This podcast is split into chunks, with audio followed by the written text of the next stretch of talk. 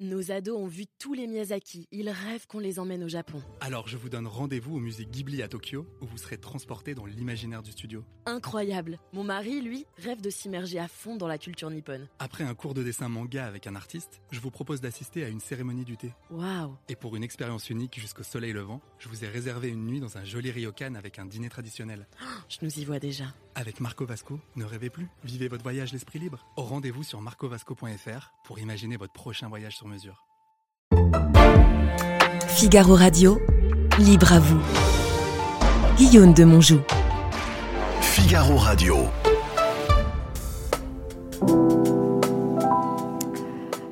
L'attention est la forme la plus rare et la plus pure de la générosité. Il est donné à très peu d'esprits de découvrir que les êtres et les choses existent. Simone Weil. Ça, c'est vraiment une phrase euh, qui, euh, qui me va très bien, je dirais.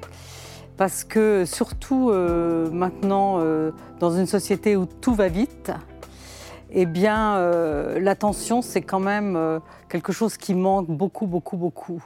Et j'avoue que dans mon métier, peut-être ce qui, ce qui fait le plus de bien aux gens que je reçois, c'est d'avoir un temps pour eux où mon attention est, vraiment le, plus possible, en tous les cas je l'espère, euh, porter sur eux, à les écouter euh, et à essayer de les comprendre. Donc oui, c'est vrai que euh, l'attention est, vraiment un, bien précieux. Euh, et qui nous permet d'ailleurs euh, et, qui, nous sert beaucoup parce qu'en fait ça, ça, nous permet d'aller vers les autres, de les comprendre et, au fond c'est extrêmement intéressant plutôt que de rester centré sur soi-même. Et je pense que c'est quelque chose que j'ai appris assez tôt parce que euh, voilà, j'étais dans une famille où il y avait du temps partagé et, euh, peut-être que euh, avoir l'attention des autres, c'était très important.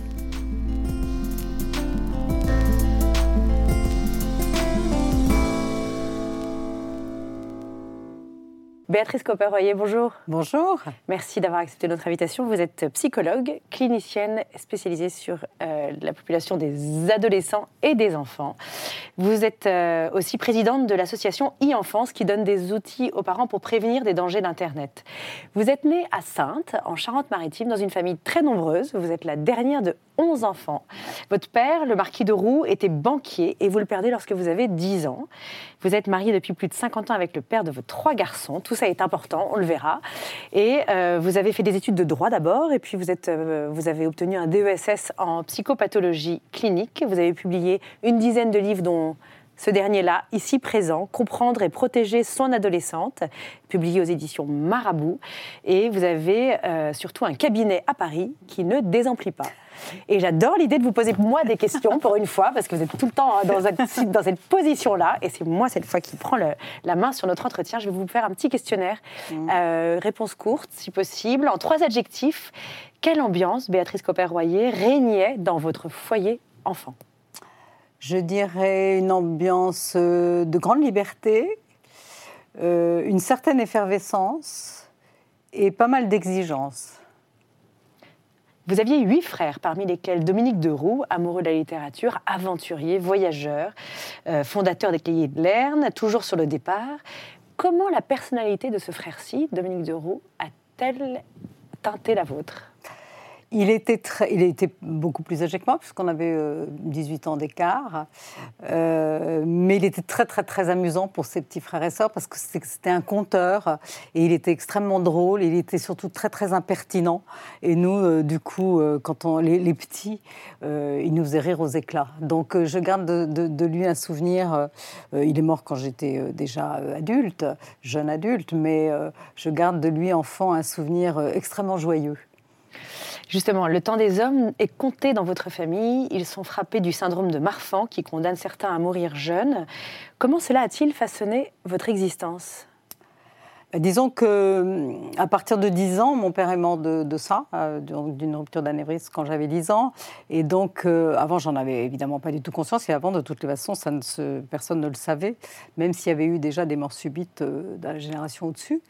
et ensuite, alors là, pour le coup, je pense que c'est quand même très angoissant. hein, à partir du moment où j'ai perdu un frère, deux frères, euh, comme ça subitement très jeune, à 27 ans.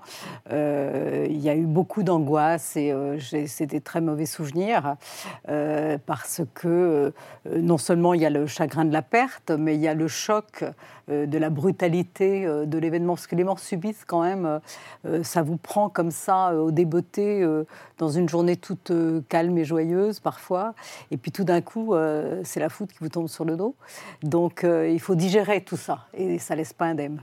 Est-ce que vous diriez que ça a déterminé la partie euh, gravité qu'on sent, qu'on devine dans votre caractère Une sorte de gravité Bah, c'est clair qu'on perd assez vite son insouciance. hein. De toute façon, je pense que les enfants, et d'ailleurs j'en reçois des enfants endeuillés et j'y suis très sensible, euh, il y a une chose qu'ils perdent, c'est leur insouciance.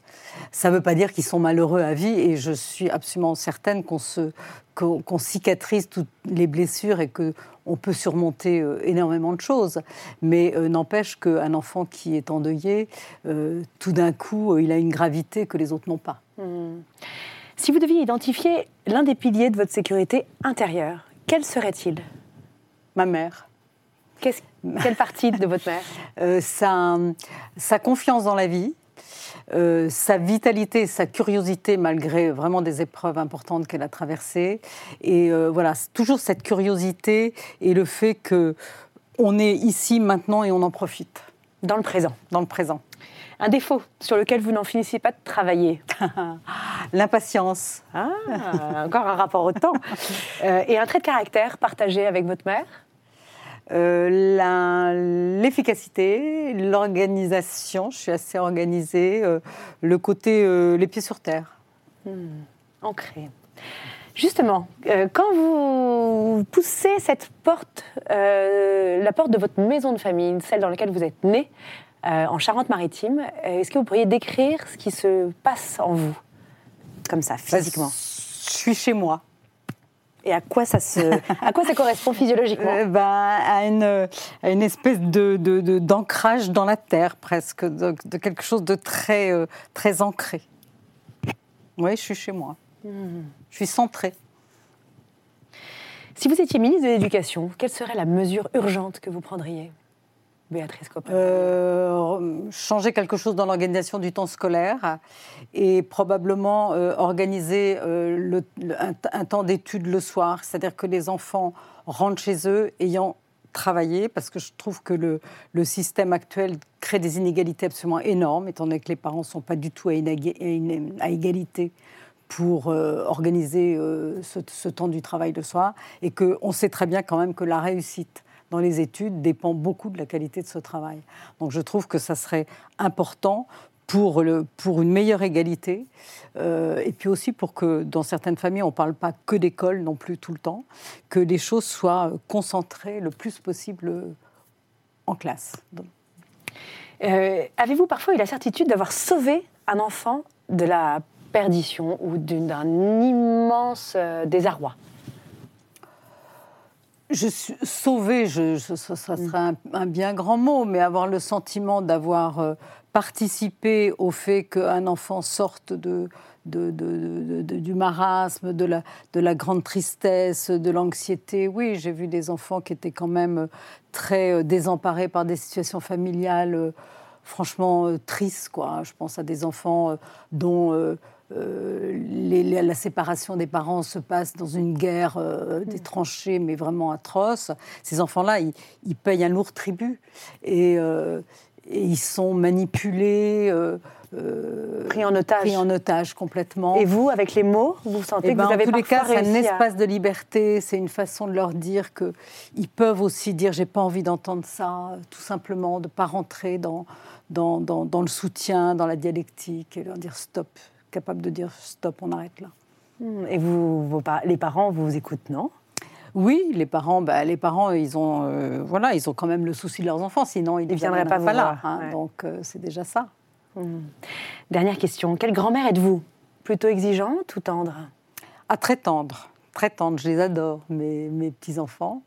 Et, euh, et je trouve que c'est un vrai, un vrai bonheur dans la vie euh, parce que euh, c'est joyeux, ça vous, ça vous maintient. J'ai mon petit-fils, il a 18 ans, euh, il, est, il est amusant, il découvre des horizons que je ne connais pas. voilà, c'est vraiment. c'est- un, lien qui est dénué d'ambivalence, je trouve. Et il n'y a pas le côté éducatif. Non, il n'y a pas le côté éducatif, c'est ça qui est. Il y a que la joie de vivre la- C'est- un, échange très gratuit. Il vous donne beaucoup. euh, je donne le mieux que je peux, mais en échange, je reçois beaucoup. Béatrice Copper-Royer, ce que vous m'avez dit à l'instant, euh, durant ce questionnaire, m'a- a soulevé mille questions. Est-ce que c'est normal, docteur? Est-ce que vous diriez, euh, vous qui êtes une femme de grande expérience, que l'enfance est en fond, dans le fond une, sorte de trésor qu'aujourd'hui on, ne soigne plus aussi bien qu'avant et que le temps de l'enfance est un temps qui est de plus en plus raccourci et, l'innocence des enfants est plus quelque chose qu'on protège Oui, ça c'est vrai. Je trouve que c'est une évolution euh, euh, qui, euh, qui m'interroge et, et, je pense que maintenant les enfants sont à la fois très proches de leurs parents.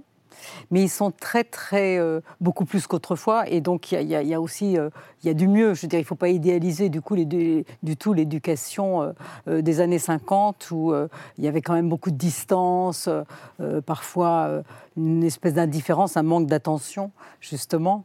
Mais aujourd'hui, comme les enfants sont très mêlés à la vie de leurs parents, finalement, ils ont des informations qui, qui les dépassent complètement et qui font, leur font perdre souvent leur innocence quand même très tôt. quoi.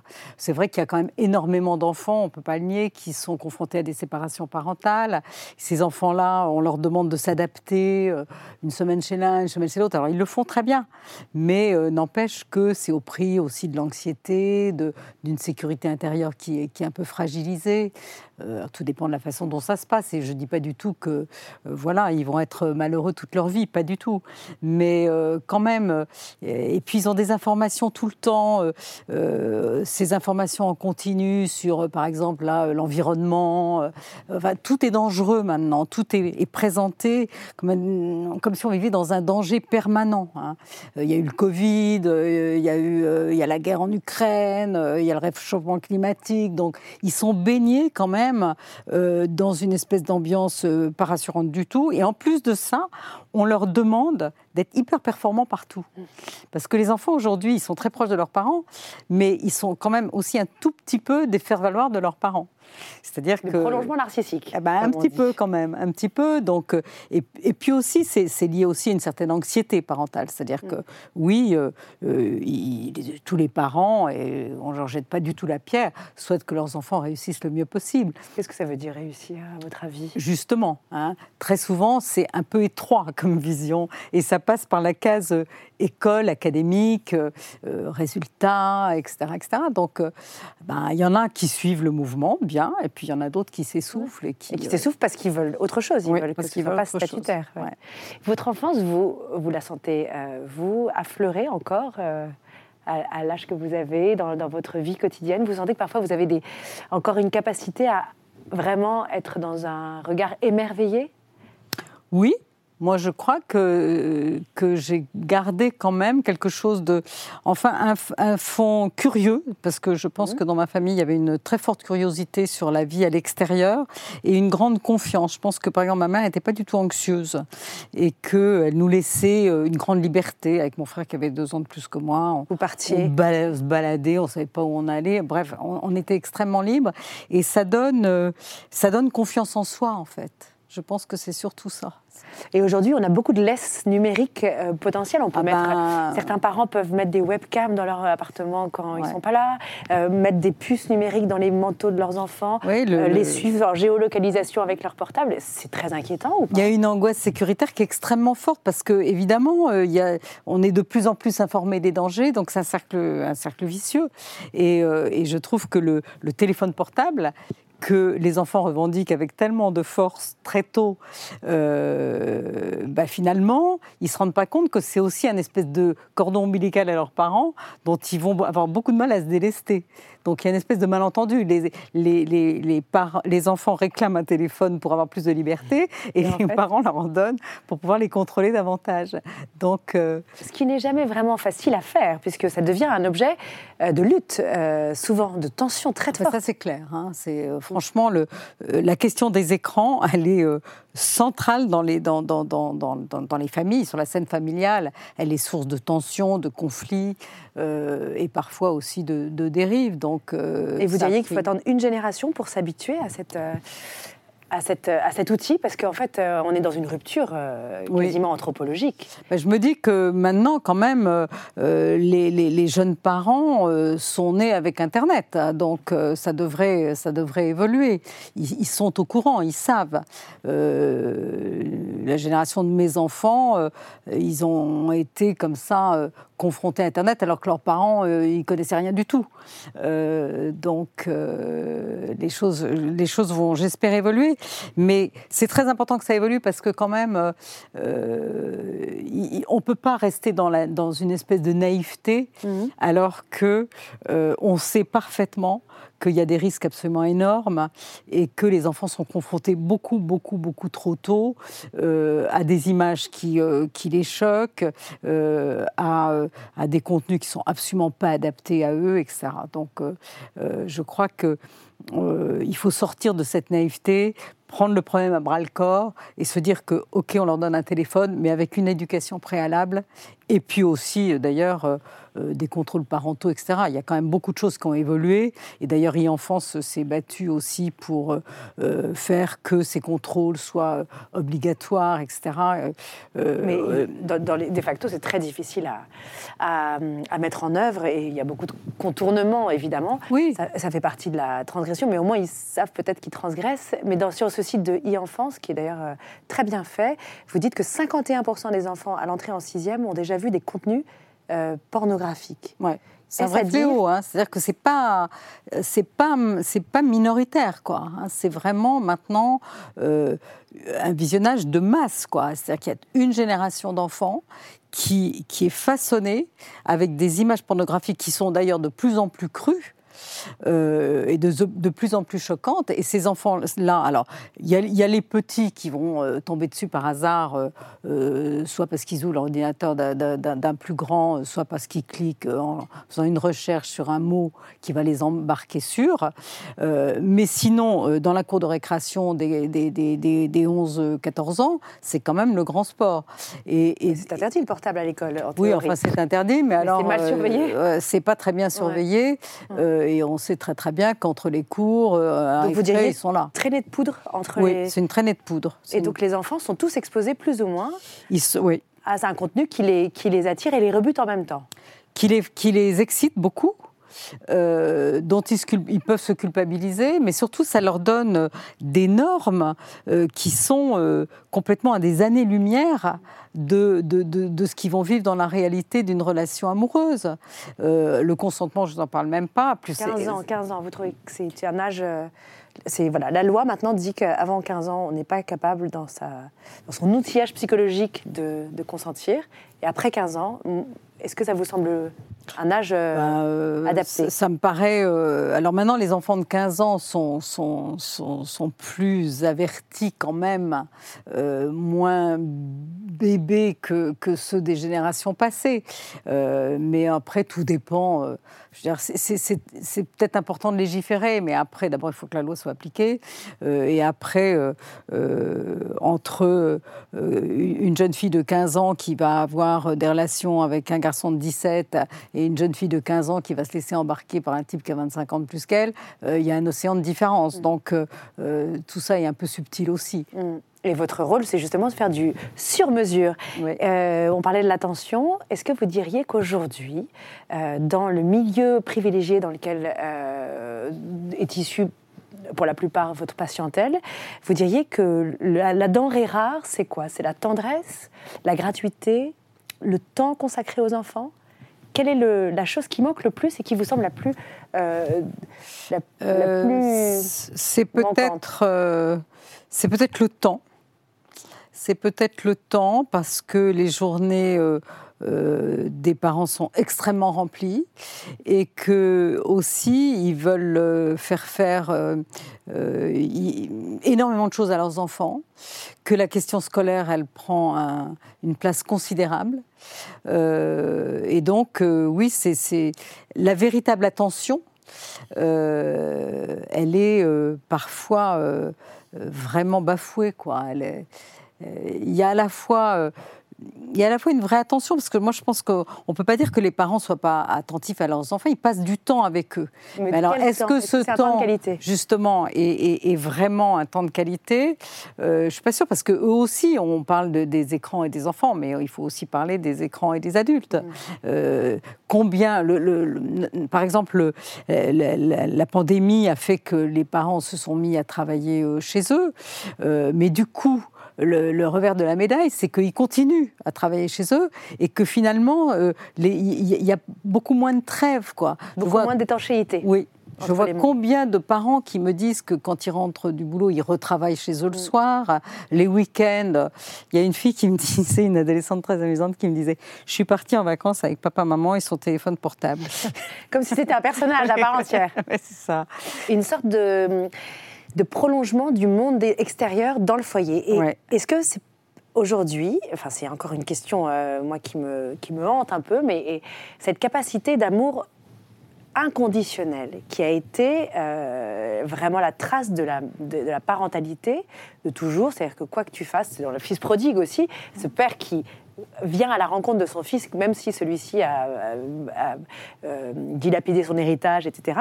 Il y a cette idée que dans la parentalité, il y a un amour inconditionnel. Et aujourd'hui, étant donné qu'on est toujours entravé, euh, à la fois par des séparations, par, euh, par, des, par des injonctions aussi de travailler, de réussir sa vie professionnelle, entravé aussi par la présence, comme vous le disiez, des écrans. Est-ce que l'enfant, aujourd'hui, a vraiment en lui un ancrage dans l'amour inconditionnel? De ses parents qui le construit Ou est-ce qu'aujourd'hui, c'est aussi quelque chose en voie de disparition?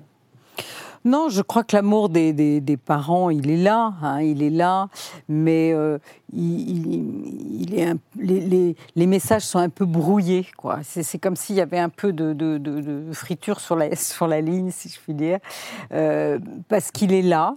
Euh, par exemple, dans les séparations, je vois au contraire combien euh, finalement il y a un, un souci quand même de l'enfant, il y a un vrai souci de l'enfant, mais en même temps, il y a des comportements qui sont aussi euh, un peu contradictoires. C'est-à-dire que je, je pense qu'il y a euh, beaucoup de paradoxes, quoi. Il y a beaucoup plus de paradoxes. C'est-à-dire? Bah, C'est-à-dire, euh, à la fois, je, je- je- je sais, je suis convaincue que je, veux le mieux pour mon enfant et parce que je l'aime inconditionnellement. Et je pense que le lien à l'enfant, qui est justement celui qui dure, pu- puisque les autres liens affectifs sont quand même beaucoup malmenés.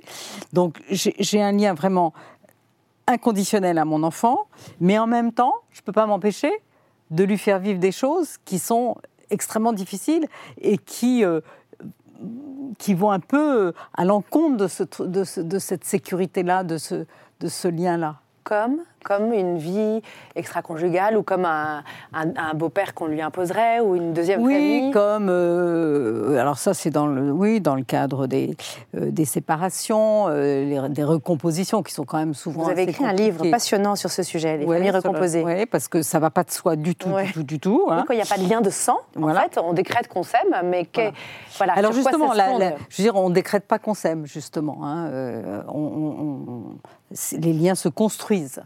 Euh, c'est pas toc comme ça, on se rend compte et on s'aime. Non, les liens se construisent et dans les familles recomposées, ça met beaucoup de temps à se construire. Et parfois- c'est ambivalent aussi. souvent, Oui, et c'est très ambivalent et c'est beaucoup plus compliqué euh, que ce que souvent des couples euh, croient. Ils pensent que justement parce qu'on s'aime, ça va être facile. Ben non. Mais qu'est-ce que vous conseillez à ces parents-là qui culpabilisent en plus de refaire leur vie de... Bah, de prendre du temps, de faire les choses euh, pas à pas, euh, pas, pas tout d'un coup, quoi. Euh, par exemple, partir avec un nouvel amoureux ou une nouvelle amoureuse sans, en vacances sans préalable, sans qu'il y ait quelques journées, quelques week-ends, etc. on a appris un peu à faire connaissance, pas une bonne idée.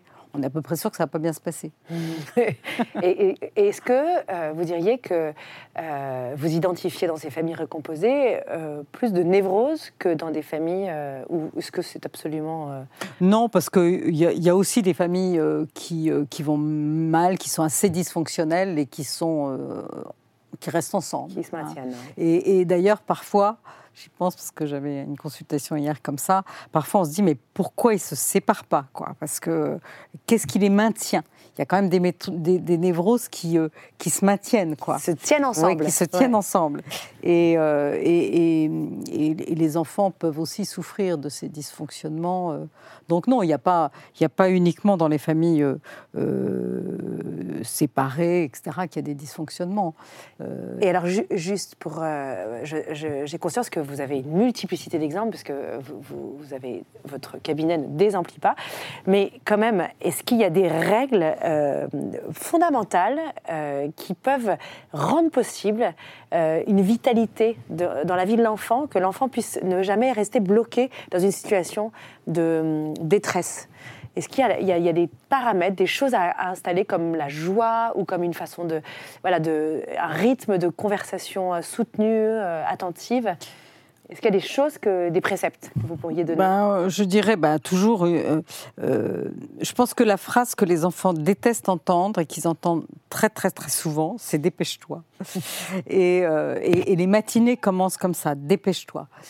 Donc organiser son temps, se dire qu'on ne peut pas tout faire. Et je pense que de temps en temps, il faut hiérarchiser. Il y a des choses qui sont très importantes et des choses qui ne le sont pas. Et euh, euh, parfois, on, on veut rien louper, tout faire, euh, et, en fait, on peut pas. Du coup, on court après le temps. Et peut-être, voilà, une, des choses qui, fait que les enfants sont plus détendus, plus moins stressés entre guillemets, c'est justement ces familles où on, on prend un peu plus le temps, quoi. Euh, donc ça, c'est paraît. Et puis alors, ce qui est aussi assez important, c'est la, la cohérence, c'est-à-dire euh, euh, les enfants, ils sont assez euh, routiniers, quoi. Ils aiment bien euh, ce qui tourne rond, et parfois. il y a beaucoup d'imprévisibilité dans les emplois du temps. On dit qu'on va faire ci, puis en fait on le fait jamais. Mm. Ou alors, voilà, on est toujours en retard. euh, euh, Donc les promesses tenues. oui, les promesses tenues, une certaine conviction. Et puis aussi, euh, parce que ça quand même, je le vois aussi assez souvent, c'est il ne faut pas que les parents, sous prétexte d'être aimés de leurs enfants, aient peur de leur poser des limites éducatives. C'est quand même hyper important parce que ça les rassure. Et on voit beaucoup, beaucoup, beaucoup de familles où, euh, sous prétexte de l'épanouissement de l'enfant, c'est là où tout, tout se mélange, euh, on ne va pas du tout leur poser de limites éducatives. Et du coup, ils grandissent un peu euh, comme des herbes folles. Et du, et du coup, la vie à l'extérieur devient très compliquée pour eux. Puisque, euh, La évidemment. frustration, ils la prennent trop bah, tard. Voilà, ils la prennent trop Mm. tard. Et elle devient très douloureuse. Ouais. Euh, donc trois préceptes, j'ai retenu. Euh, on va essayer d'appliquer ça et de tous nos téléspectateurs, à mon avis, vont réussir ce soir à, à élever leurs enfants un peu mieux grâce à vous. Merci Béatrice Copper-Voyer. Je rappelle, je rappelle votre, le titre de votre dernier livre, Comprendre et protéger son adolescente. C'est publié aux éditions Marabout. Et continuez à écrire et à, et à recevoir. Merci. Merci. Nos ados ont vu tous les Miyazaki. Ils rêvent qu'on les emmène au Japon. Alors je vous donne rendez-vous au musée Ghibli à Tokyo, où vous serez transporté dans l'imaginaire du studio. Incroyable. Mon mari, lui, rêve de s'immerger à fond dans la culture nippone. Après un cours de dessin manga avec un artiste, je vous propose d'assister à une cérémonie du thé. Waouh. Et pour une expérience unique jusqu'au soleil levant, je vous ai réservé une nuit dans un joli ryokan avec un dîner traditionnel.